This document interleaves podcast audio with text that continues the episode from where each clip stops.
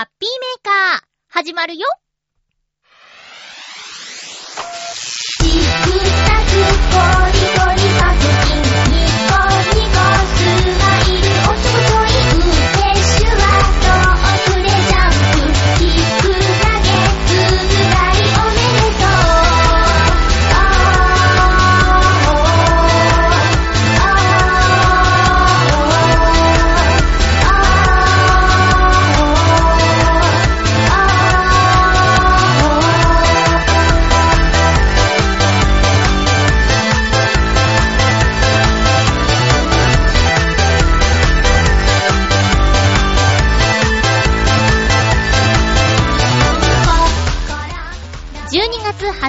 まゆっちょのハッピーメーカー。この番組は、ハッピーな時間を一緒に過ごしましょうというコンセプトのもと、ちょわへよ .com のサポートでお届けしております。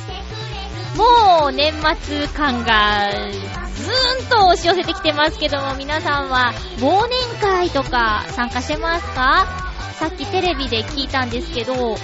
えー、ピコハラっていう言葉が今年あるらしいですね。今日も最後まで1時間、よろしくお願いします。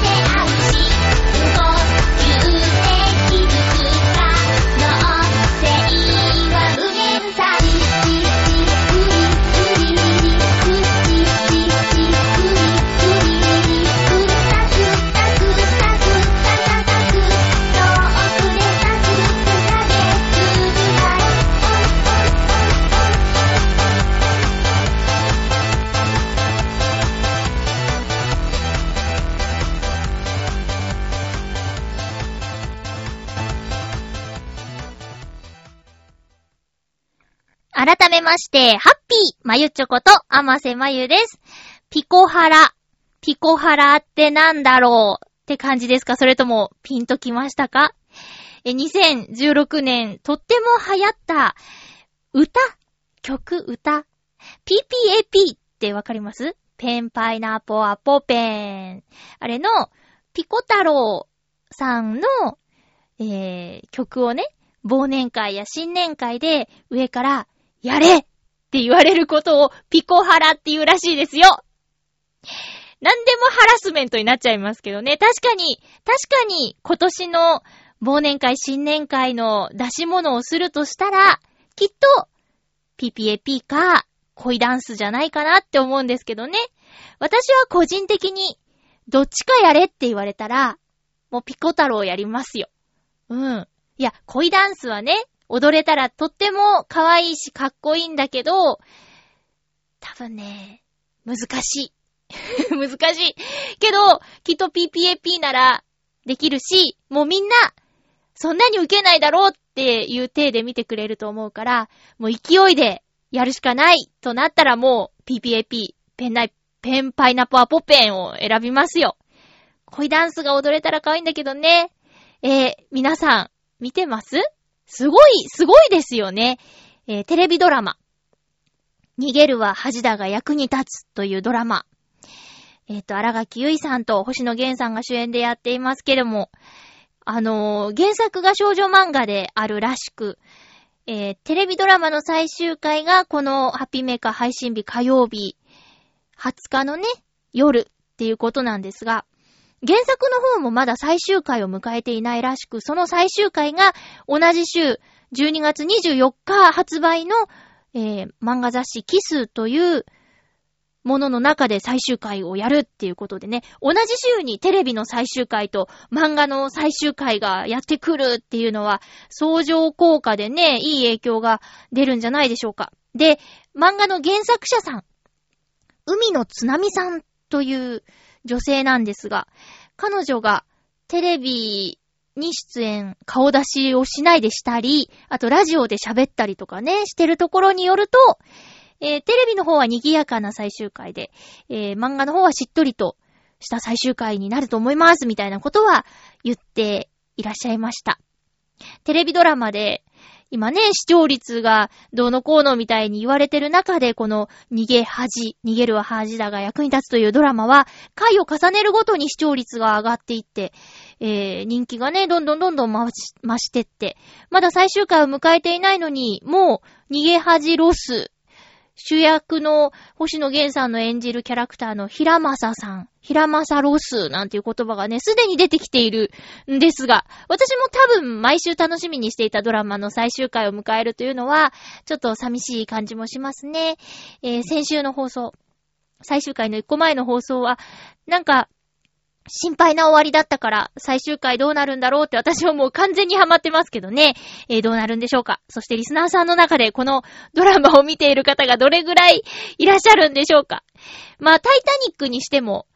例えばそうだな、意外とスターウォーズにしても、みんな見てるだろうと思っているものが、周りではそうでもないなんてことがね、結構あります。ちなみにタイタニックは私まだ見てません。スターウォーズもこの間のエピソード7のためにちゃんと見直したっていう感じなのでね、私も浅いんですけどね。だけど、すごくハマってる人はものすごい深いところまでハマってるでしょ。結構周りにね、いるんですよ。で、まあ、スターウォーズは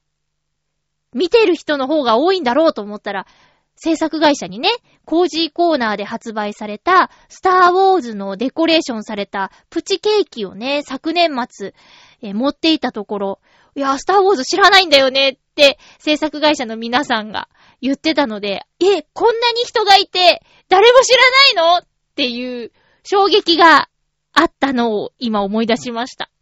だからね、今回逃げ恥が世の中的にはとっても流行っているけど、この番組のリスナーさんはどうなんだろうと、ふと気になってしまいました。もしよかったら来週、逃げ恥見てました。とか、いや、全然ノータッチです。とうとう、お便りいただけると面白いかなと思います。よろしくお願いします。えーと、まあ今週は、クリスマスがやってきますね。え、曜日の並びで言うと、最強なんじゃないでしょうか。あの、カレンダー通りにお休みをしている皆さんにとっては、嬉しい。23、24、25、金、土、日っていうね、えー並びですよ。デートをしようとか、いう人は、こう、レストランの予約とかね、いつにも増して大変だったんじゃないでしょうか。私は、そうですね。お休みが平日なので、全く、この並びにときめいたり、こう、両手を上げるようなことはしないんですが。えー、まあ、まあでも世の中の皆さんはそうだろうし、こうね、休みを合わせてどっかに出かけたいんだっていう人で街は賑わうんでしょうなってね、思います。そんな私のところにも、サンタさんがやってきました。水なぎサンタさんが今年もやってきました。ありがとうございます。プレゼントをね、届けてくださいました。かわいいお菓子と、えー、ブルーレイディスクを、映画のブルーレイディスクをいただきまして、本当にありがとうございます。あのー、ね、お返しをお返しようと思いながら全然できてないんですが、今度こそ、今度こそ、この年末の忙しい時期を、あのー、郵便屋さんとかね、配達員さんが過ぎた頃に何かしら送らせていただこうと思っておりますので、えー、待っててください。ちょっと今までの分、今までの分を、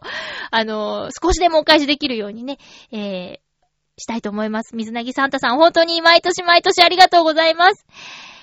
ほんと嬉しいです。こう、プレゼントをいただけるっていうのはね、いくつになってもテンションが上がりますね。大事にします。えー、っと、皆さんはクリスマスどんな風に過ごされますか？テーマにはあえてしなかったんですよ。毎年あまり盛り上がらないのでね。え来年はね、各年、えーでやろうかなと思いますが、今年のクリスマス、どうですか？私、全然、イルミネーション、あれから行けてないんですよ。ディズニーランドに行ってギリギリちょっとクリスマス気分を味わったような感じで、ただ、ね、毎年、そうだな、赤坂とかには、まあ、行ってたし、去年は目黒川とか、ライトアップするっていうんでね、確かゆっこちゃんと行ったんだよなそういうのがね、今年全然ないんですよ。夜暗くなってから出かけようっていう企画がね、ちょっとなくて、誰かが言ってた。あの、私のお友達の歌い手さんなんですけど、あの、イルミネーションをね、見るのが好きだ。で、クリスマスのデコレーションが好きってその子は言ってて。ただ、一緒に誰かと言って、その相手がね、同じテンションで見られないぐらいなら、一人で行くって、ツイッターかななんかつぶやいてた。そうだなぁと思った。これ誰かと行こうってね、予定を合わせて、全然行けないよりも、もう一人でも弾丸で行っちゃおうかと。このままじゃ今年私、何もデコレーション見られないやってね。やっぱり綺麗だもの。うん。毎年はいいなって思うのがとてもシンプルなんですけど、欅坂六本木ヒルズ周辺のね、デコレーションというかまあ、イルミネーションが好きなんですよ。木にね、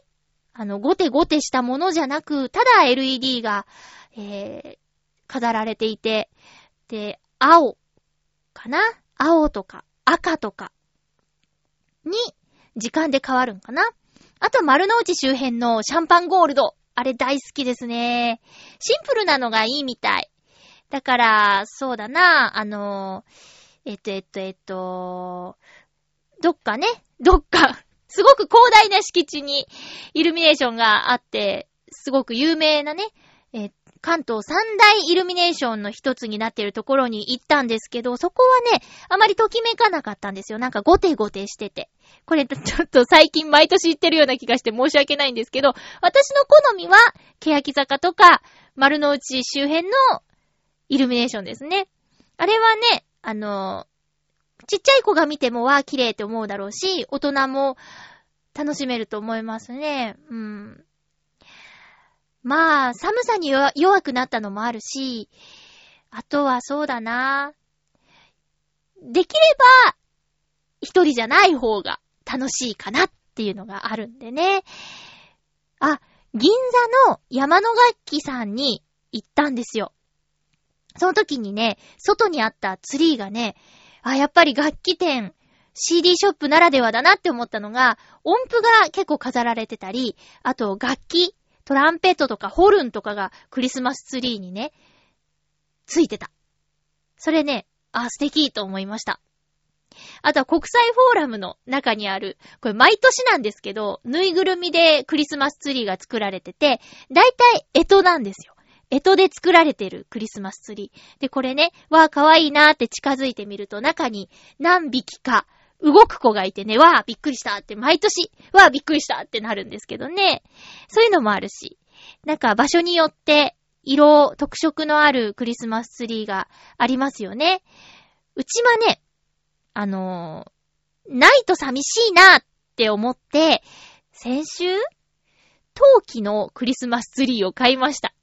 えっ、ー、とまあ、安いクリスマスツリー、もみの木もどきのやつがあったりとか、あと、ドライフラワー的なね、感じのもあったりとかするんですけど、でも、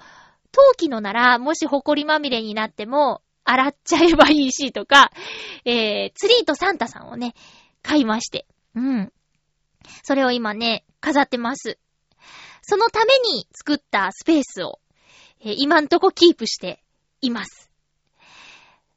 だから、そうだな、そこはちょっと物を置かずに、季節のものを飾る場所としてこれからもキープしていけたらな、なんて思っていますよ。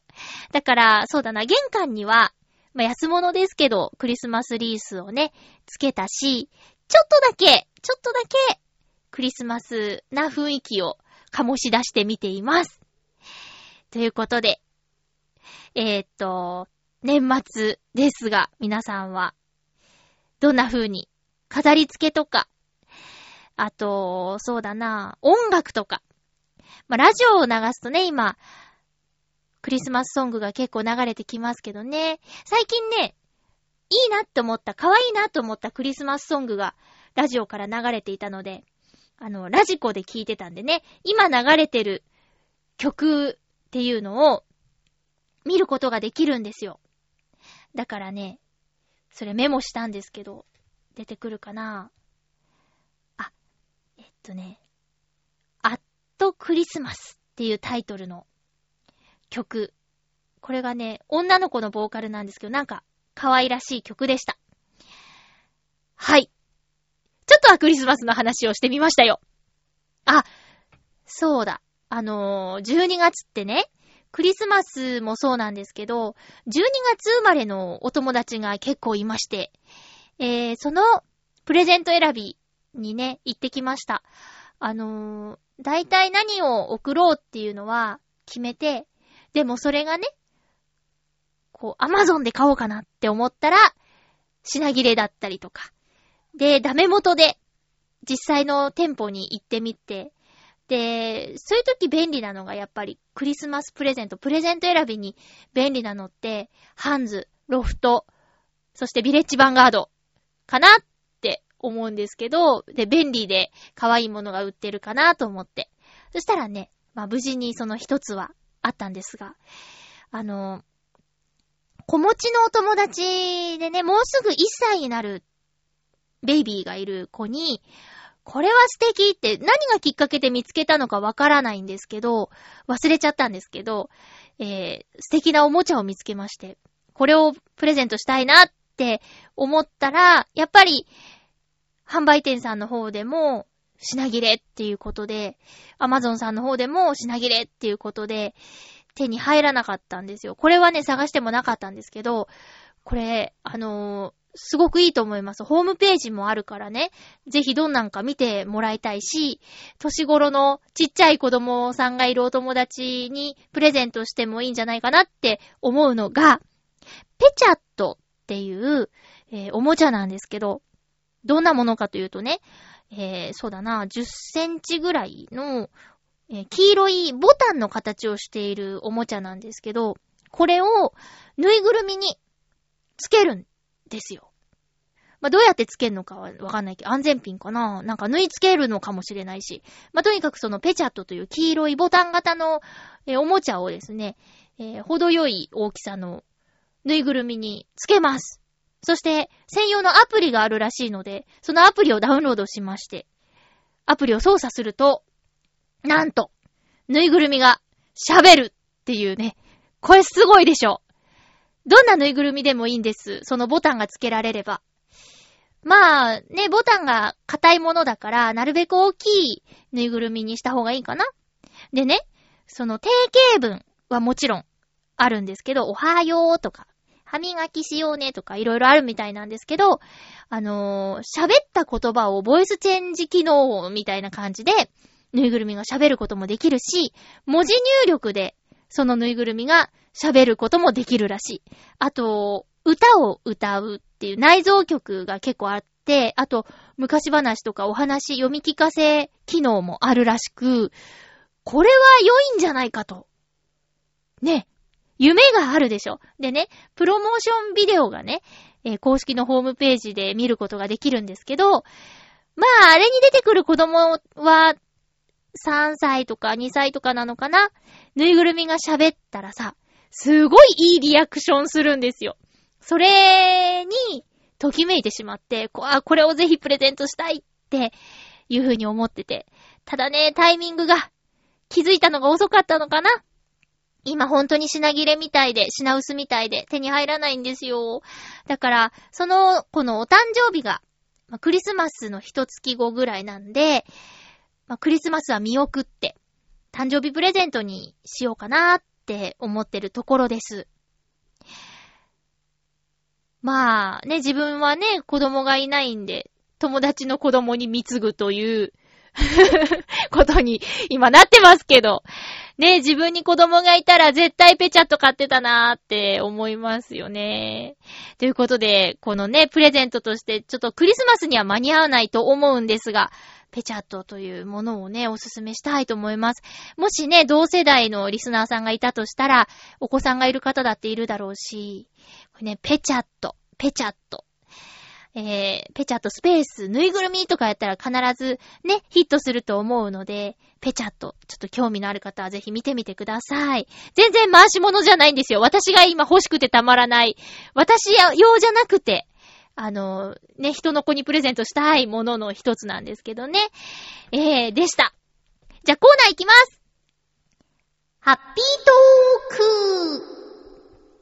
いやね、渋谷に行ったんですよ。その、ロフト、ハンズ、ビレッジヴァンガードが一気にある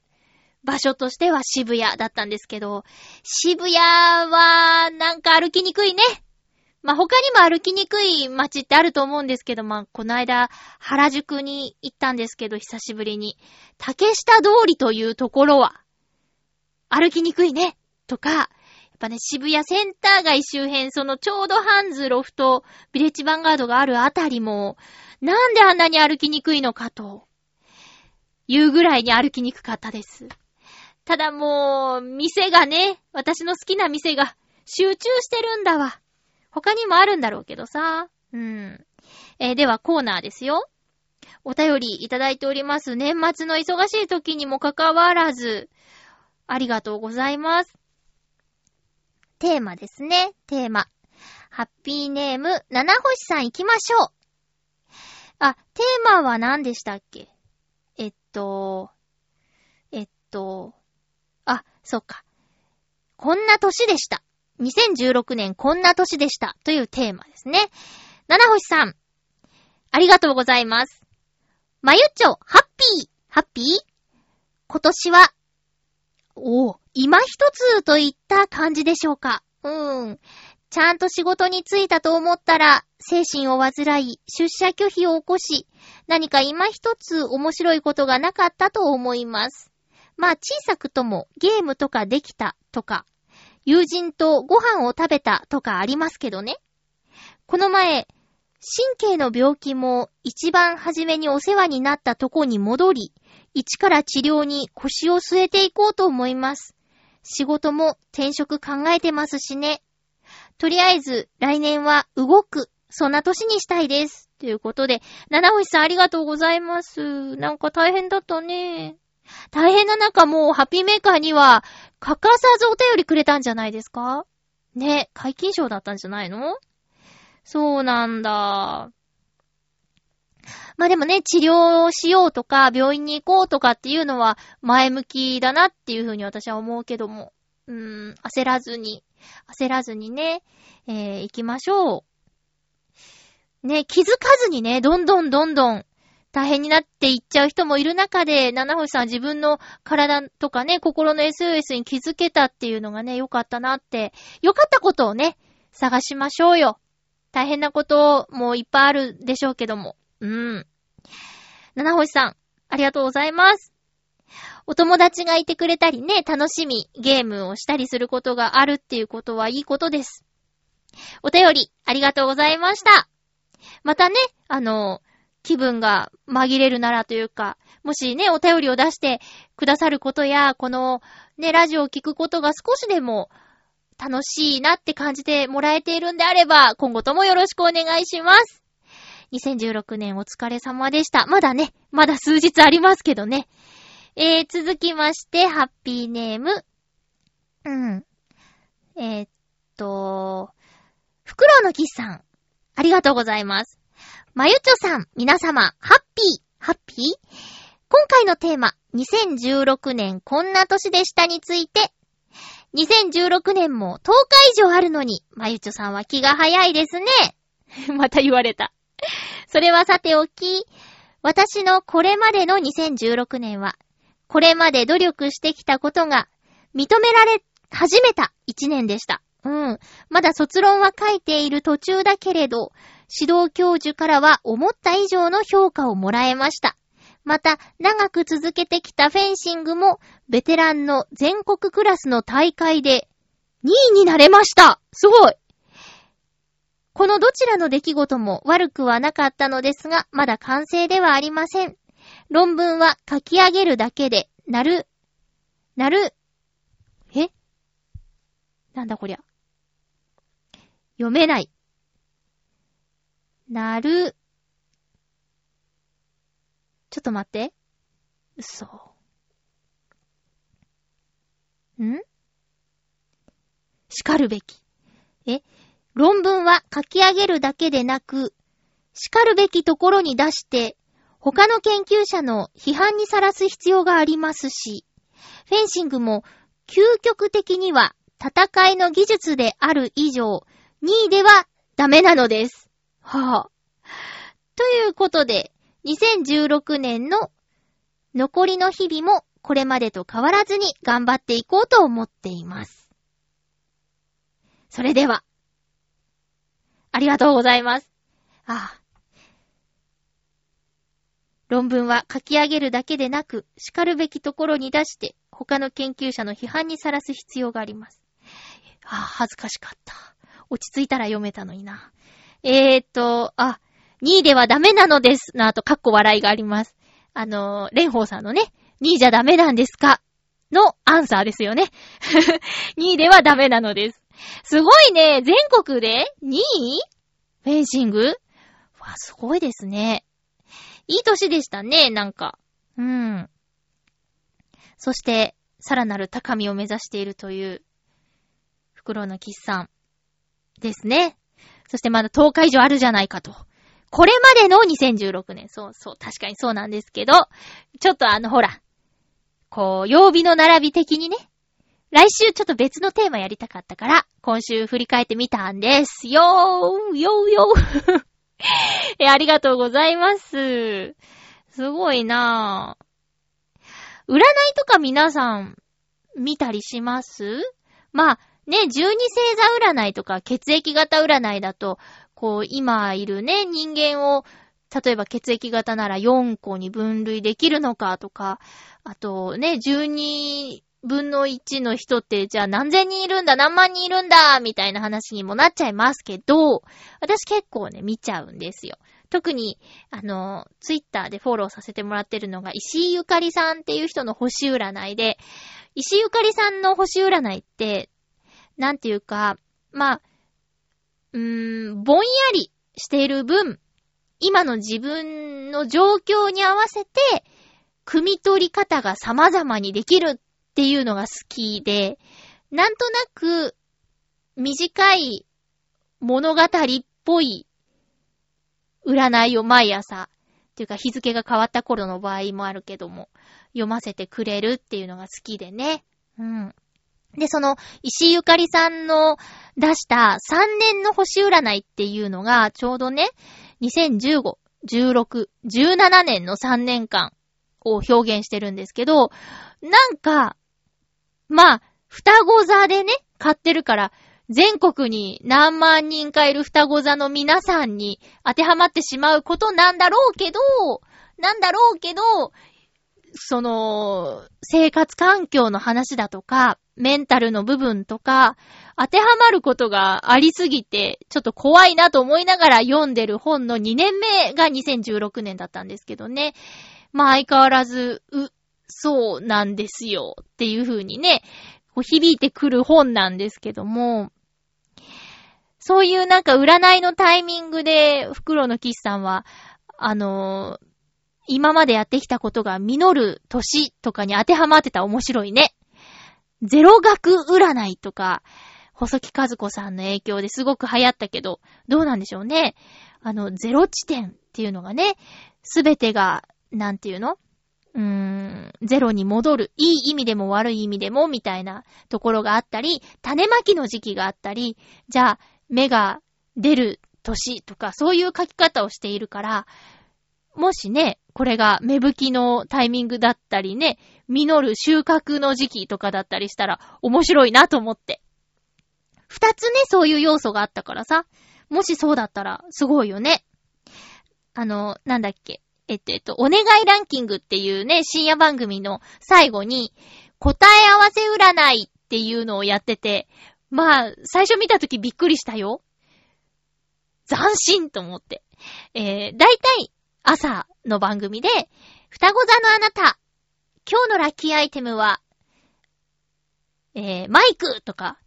まあ、マイクなんてないけど、マイクとかさ、言うじゃない。朝の番組で。でも、その、お願いランキングの答え合わせ占いってやつだったら、まあ、例えば、えー、今日の双子座のあなたのラッキーアイテムはマイクでしたって言われるんですよ。あマイクがラッキーアイテムだったのかとかね。ね。こんな一日でしたって言われて、はぁ、あ、そうだったって思う人もいるかもしれないけど、そんな感じで、袋のキスさんの2016年はこんな年でしたっていうのをね、後で読んで面白いかもしれないですよね。多分ネット上にね、2016年の何座の占いとかってまだね、あると思うから、まあ時間ないと思うけど、興味があったらね、見てみるといいんじゃないでしょうか。袋のキスさんありがとうございました。まだ10日あるからね。えー、続きましては、ハッピーネーム、サバのみそ煮さん、ありがとうございます。まゆっちょさん、ハッピーです。ハッピーです。今年は、あ、最悪なシーズンでしたよ。おー。が、今年はまだ10日もあります。ハッピーに締めくくれるように、仕事とか、旅先での御朱印集めとか頑張りますよ。あ、御朱印集めいいですね。来年は飛躍の年にしたいです。一日でも早く浦安に帰って、ノートンノーツのライブとか行ってみたいです。まゆちょさんは来年の予定とかは作ってますか？それでは、ということでありがとうございます。お仕事の、あれですか、転、転任転任転、えー、なんて言うんだっけ？えー、出張？出張じゃないか。転勤は、期間限定なんですか？帰ってこれるといいですね。今いる場所も素敵な場所だとは思うんですけどね。まあ、また違うのか。知り合いがいるとかいないとか、やりたいことがそこにあるとかないとか。ねえ。まあ、これもね、難しいかもしれないけど、視点を変えて、まあ、せっかく期間限定なんだったらなおさら、今しかできないことで楽しみが見つかるといいんですけどね。まあね、無責任なことは言えないですけども。浦安にいたんじゃ集められない御朱印集められますもんね。今やってるみたいですけど。ね。で、浦安から行くより、今いる場所から行ける旅先とかね。うん。休みも取れないのかなどうなんでしょう。体だけは気をつけて、こうね、お仕事、今はお仕事を頑張るときだって切り替えて、まだね、20代ですからね。うん。自分のね、これからの糧になれるような、なるような毎日になるといいですね。うん。まあ、ね、就職ってものをしたことがないので、私が。ずっとバイトしながら、なんか声の仕事も、ね、生ぬるい感じで細々と、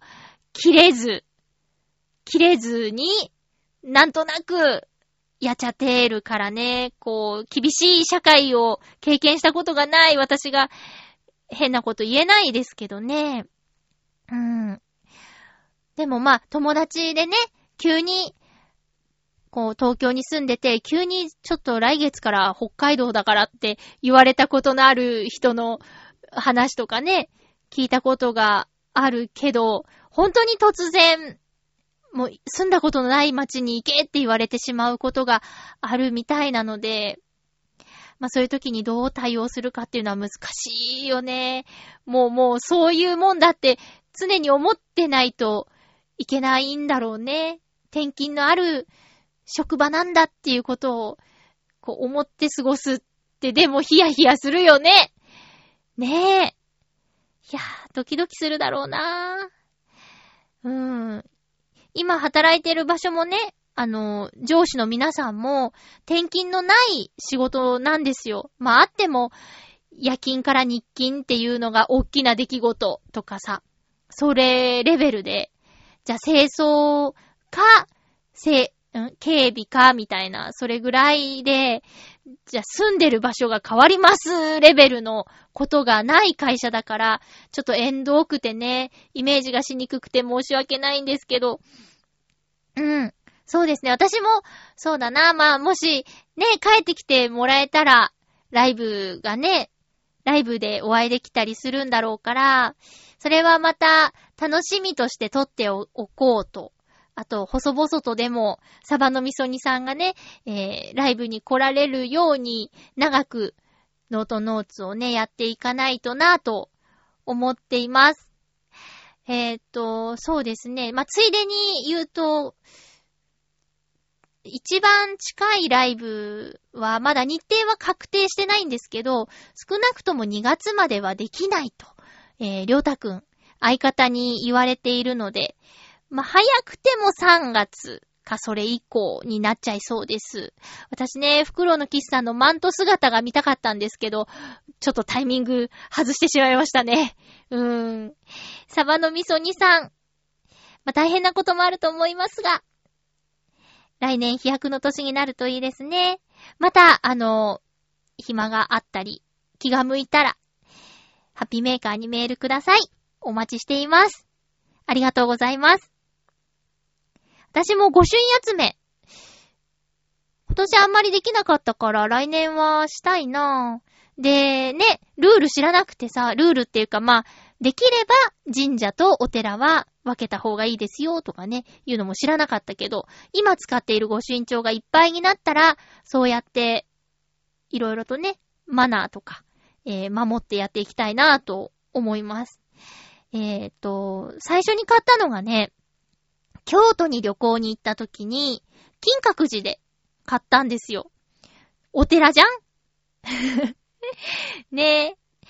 だけど、その後、いろいろ巡って神社も行っちゃったからさ、生命、安倍の生命の生命神社とかさ、行っちゃったけど、同じ御朱印に 入れちゃって、で、後で、御朱印帳か、同じ御朱印帳に入れちゃって、後で分け、分けた方がいいとか、いろいろ知ったんでね、遅かったですけども、えー、続きまして、ハッピーネーム、コージーアットワークさんテーマにいただいております。まゆっちょ、ハッピー、ハッピー？今年は写真展やイベントなど8回くらいに参加し、そのうち2回は企画、主催、また初めての一般の人を対象にした写真のワークショップも実施しました。さすがにちょっと出過ぎな感があるので、来年はもうちょっと調整しようと思います。出過ぎ。出過ぎ。ははは。仕事も転換期に入ったり、結構な怪我もしてしまったり、思えば変化に富んだ一年でした。来年は写真教室の企画を進めるとともに、地域猫保護の団体を立ち上げようと思っているところです。あれ？さっき出過ぎって言ってたのに、もうすんごい、すんごいやる、やる気満々ですよ。えー写真教室は趣味というより、仕事でカメラを使いたい人向けになる予定。じゃ本格的なやつだ。地域猫の団体はみんなの少しずつの時間と力を集めて過酷な環境や虐待から外猫を守りたいという考えに基づいて快速や活動内容を策定しているところです。今のところは立ち上げ申請や準備のための書類作成ばかりで思ったほど進んでいませんが、ゆくゆくは地域と仲間をつなぐゆるいネットワークも作っていきたいと思っています。2017年はできることを探して、できることを実現する一年になるといいな。では、ということで、ありがとうございます。コージアットワークさんはもうカメラと猫というキーワードで、あの、やりたいことが明確にある方だから、あとはそれをね、形にどうしていくかっていうところっていうね、こう、なんていうんかな、あの、やりたいことがはっきりしていらっしゃるからね、羨ましくもあります。うん。もう、あとはね、その、やりたいことに向かって詰めていくところとか、あと持っている技術をどう使っていくかっていうところまで来ている方だから、まあ理想的ですよね。素晴らしいなと。やっていることが仕事になったり、世の役に立ったりするっていうのはね、かっこいいなと思いますね。もう私はもう、なんとなくで生きてきてしまったことを今更、ちょっとね、悔いているところでもあったりするんですけど、でもね、悔やんでいてもしょうがないから、じゃあ、そういうことに気づいたんだったら、これから、形にね、どうしていけるかっていうところでやっていこうかとか、自分のことを、ダメだな、ダメだなって思っていても、何の生産性もないから、こんな私でも、これはできてるじゃないかと。自分をね、認めてあげてもいいのかな、とか、ある意味ではね。ただ、でもそこばっかりになると甘えになっちゃうから、そればっかりも言ってないで、ちゃんと、しっかり、やることやって、できないことも、需要、自己需要して、だったら、こっからどうしていくかとか、うーん、地に足をつけてそろそろ行かねばならんなと、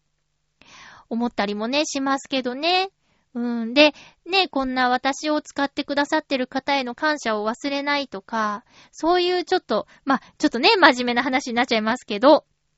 のも考えたりしていますよ。うん。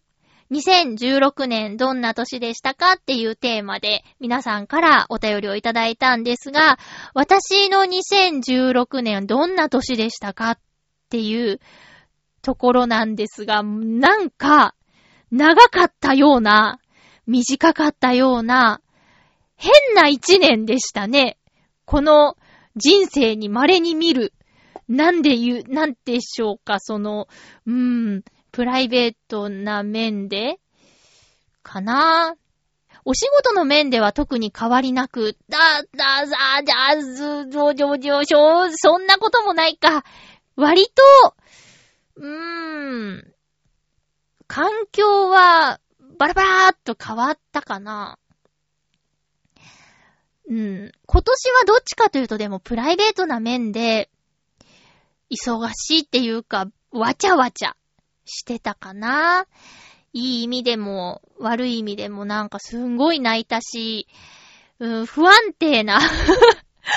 不安定な一年だったなぁという感じですね。ノートノーツの活動も緩やかで、あんまり、えー、活発ではなかったから、それもちょっと、うーん、やり残した感というかね。だから2016年を総括して考えてみると、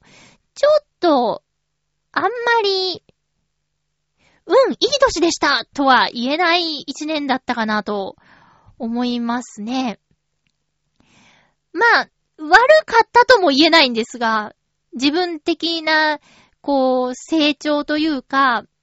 気づいたことが割とあったりとか、あ、私ってやっぱりそうなんだなっていうことが、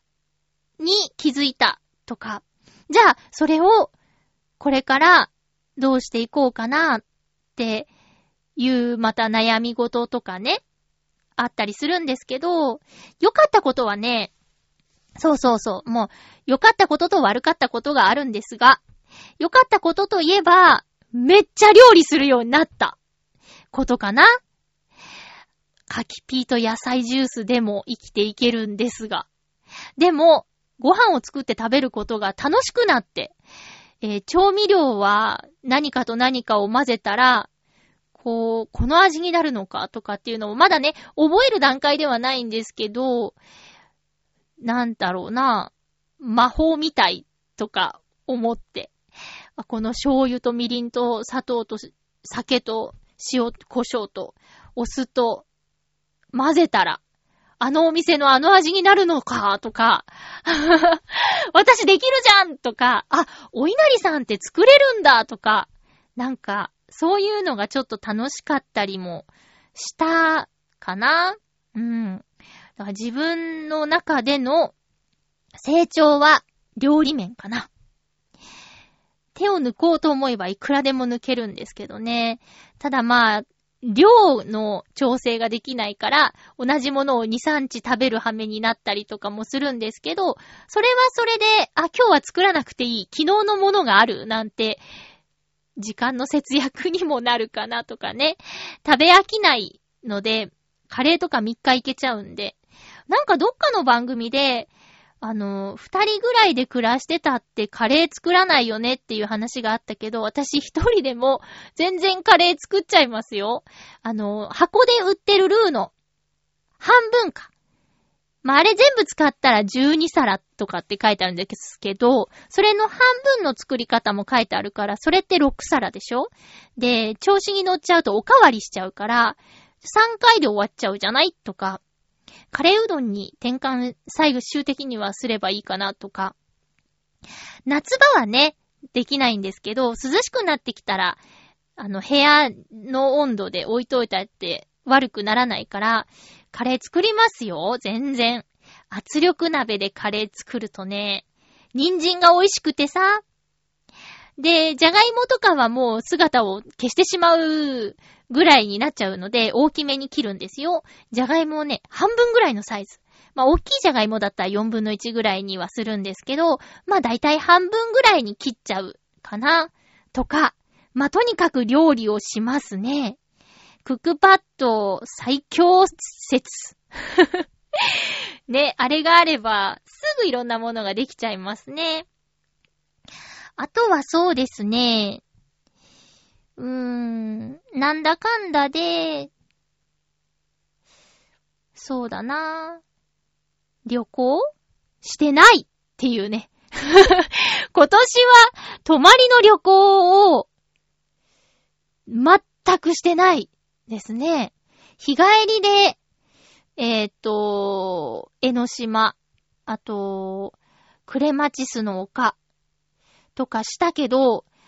泊まりでもよかったなって、泊まりで行けたらよかったなって思ったりとかしましたね。あと、年の前半は、すごくダーツに行きましたが、後半、ほとんど行ってないなぁとか。全然行ってないなダーツ、ボーリングとか。前半はね、前半はすごく行ってたのになぁベストスコア更新とかもボーリングではしたんですけどね。そうだなぁ。趣味と言えるものが長続きしないっていうところはあるかな。あと仕事の面では、あのー、担当してた番組が一つ終わってしまったっていうのはちょっと悲しい出来事ではあったね。ミセランガイドっていう番組がね、結構長い5年ぐらいやってたんですけど、それが終わってしまったとか。あと、えー、っと、タウンウォッチングも終わっちゃったしね、年の最初、4月、3月いっぱいで終わっちゃったのか。ただまあ長く続けさせてもらってるぐるっと浦安、あと、統括調査隊、あと、漫才大行進、漫才大行進ゲロゲーロ、かな。そのあたりは、本当に長く続いてる番組だなって思いますね。特にぐるっと浦安。これは終わってほしくないですね。来年10周年ってことなので、えー、これからもね、続けていけたらなと思います。あとは、そうね、まあ、そんなことはどうでもいい話なんですが、夜勤のお仕事の方がね、え仲良くしてた人たちが続々と退職してしまうっていう悲しい出来事はありますが、最近新しい出会いがありまして、あの、年の近い女の子が同じチームに入ってきたんで、これから少し楽しみかなって思います。すごくね、おとなしくてシャイな女の子なんですけど、まあ、仲良くしていけたらなというのは少し楽しみですね。うん。もうお決まりなんですけど、年下かと思いました発言がありましてね。ええー、もうそんな、そんなことないよーつって、アラフォーだよーなんてね、自分から言っちゃうっていう 恒例のやりとりがありましたが、えー、っと、そうですね、総括して言えば、うーん、楽しかったかな。大変なこともあったけども、楽しかったかなっていうのがありますね。うん。来年もいい年にしたいなぁとしたいなと思います。以上、ハッピートークのコーナーでした。それでは、ふつおたを一通、ご紹介しますね。ハッピーネーム、青のインプレッサさん、ありがとうございます。まゆちょさん、ハッピーでございます。ハッピーでございます。今週末はクリスマスですなぁ。そうですなぁ。自分のクリスマスプレゼントは何がいいか迷っておりますなぁ。ゲーム機か、それとも車のミニカーか悩んでおりますな。もしまゆっちょさんの欲しいのといえば、服でもいいのでしょうか？もちろん送りませんぞ。ちょっとよくわからない。えくれないの？くれないで聞いたの？えー、まあ、とにかく、あれですよ。青のインプレッサさんの、自分のクリスマスプレゼント。ゲーム機か、車のミニカーか、金額的に全然違わない？それともあれですか？車のミニカーってさ、車のミニカーって、ミニカーでわかるよね。他のミニカーもあるのかな？えー、高いのかな？私は車のミニカーが1000円ぐらいなんじゃないかと、トミカのイメージで思っていたんですが、何万円もするミニカーを買おうとしているのでしょうか？フェラーリのミニカーとかだったら高いか。ゲーム機って、プレステ4なのか、さらに VR なのか、ビータとか、ちっちゃいやつなのか？それにもよるけども、もしプレステ4だったら4万円ぐらいするよね。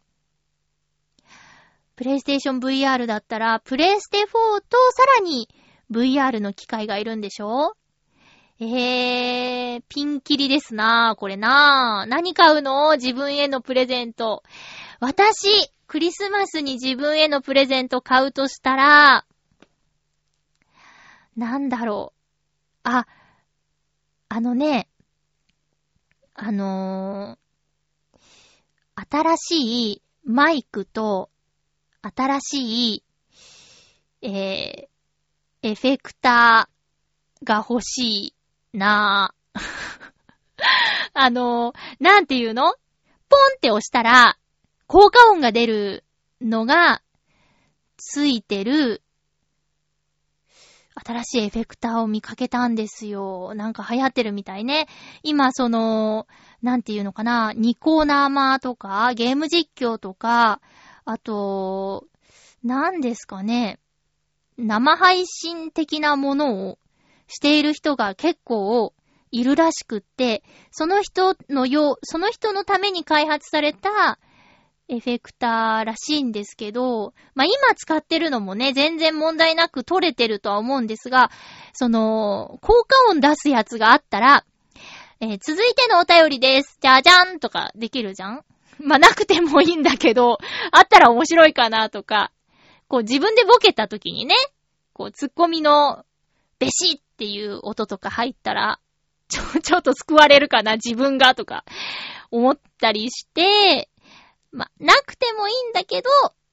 あってもいいかなーっていうのがちょっとありますね。あと、自分へのクリスマスプレゼント、ものじゃなければカニ道楽行きたいなと。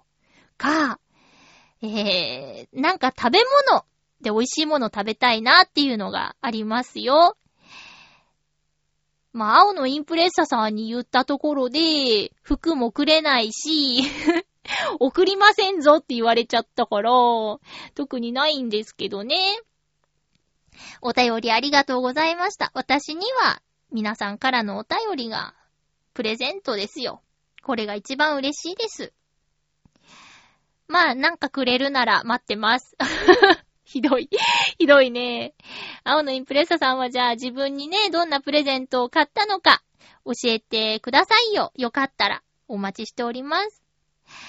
あのー食べ物の話したら今すごくお腹空いてきちゃったんですけど、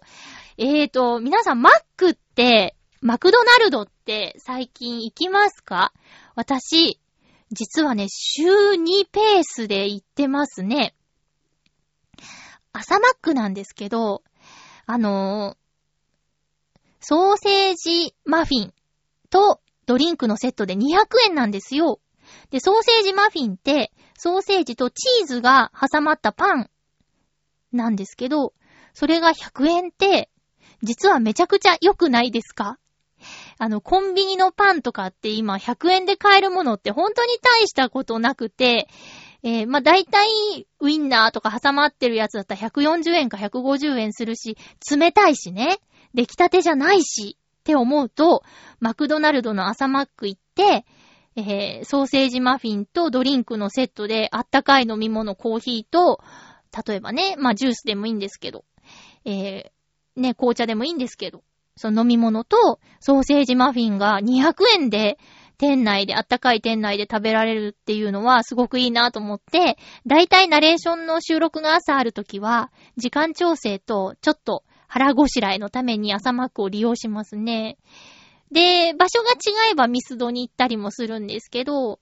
あの、開始時刻がね、ちょっと遅めだったりしたら、コーヒーのおかわりができるミスドがいいなとか。うん。で、あんまり時間がなかったら、ソーセージマフィンと飲み物でお腹が膨らむなとか。で、そんなこんなでマックに通っていたらさ、新作の話題とかを目にすることがあってね、超グラコロっていうのが出たらしいというチラシが、あの、トレイに載ってたんですよ。で、超グラコロってなんか美味しそうだなぁと思って、あの、今までのグラコロと全然違いますっていう触れ込みだったんですけど、食べたらめちゃくちゃ美味しくて、なんかバターの香りがものすごく香ってね、まずパンが美味しかったんですよ。で、グラタンコロッケバーガーということで、えー、それがね、パンに挟まってるんですけど、ただ、今までのと全然違いますっていう広告を見て、はあ、そういえば私、何年もグラコロ食べてないから、比較のしようがないやっっていうのがちょっと悲しかったことかな。でもね、美味しかったです。うん。ただパンも、グラタンもコロッケにも、全部に小麦粉が入ってて、小麦粉ばっかり食べてんだなっていうのはね、ふと思ったけどね、少しキャベツが入ってたけどね。えー、ということで、マック。マック結構美味しいし、あのー、安くて、上手に使えば、あの、本を読んだりとかね、何か集中してやりたい時とかにもいい場所なんじゃないかなと思いました。ということで、マックの話でした。あ、映画のコーナーに行けなかったけど、今年、あ、今週もまたね、映画見てないんですよね。取りだめしてたドラマ、真田丸とか一気見して、まだ最終回見てないんですけどね。えー、っと、勇者ヨシヒコとかももうすぐ終わるし、デカダンスとかはね、あと仮面ライダーも見てますよ。次回の予告します。次回は、12月27日、2016年最後の放送ですね。収録は25日、日曜日にする予定ですが、えー、っと、早まってしまうこともありますので、お便りをいただけるよという方は、お早めにお願いします。テーマは、年末年始の過ごし方ということで、えー、どんな風に年越しをする予定なのか、または理想の年越しのプランがあれば教えてください。えー、今週まで君からの贈り物がエンディングソングです。週末はクリスマスですね。え、特に予定がないよという人も楽しみな予定があるよという人も素敵なクリスマス過ごせると良いですね。曲だけでも雰囲気だけでも、私はクリスマスの雰囲気は大好きなので、えー、感じたいなと思っております。お相手は、まゆちょこと、あませまゆでした。寒いので風邪とかひかないように気をつけてくださいね。また来週、ハッピーな時間を一緒に過ごしましょう。ハッピー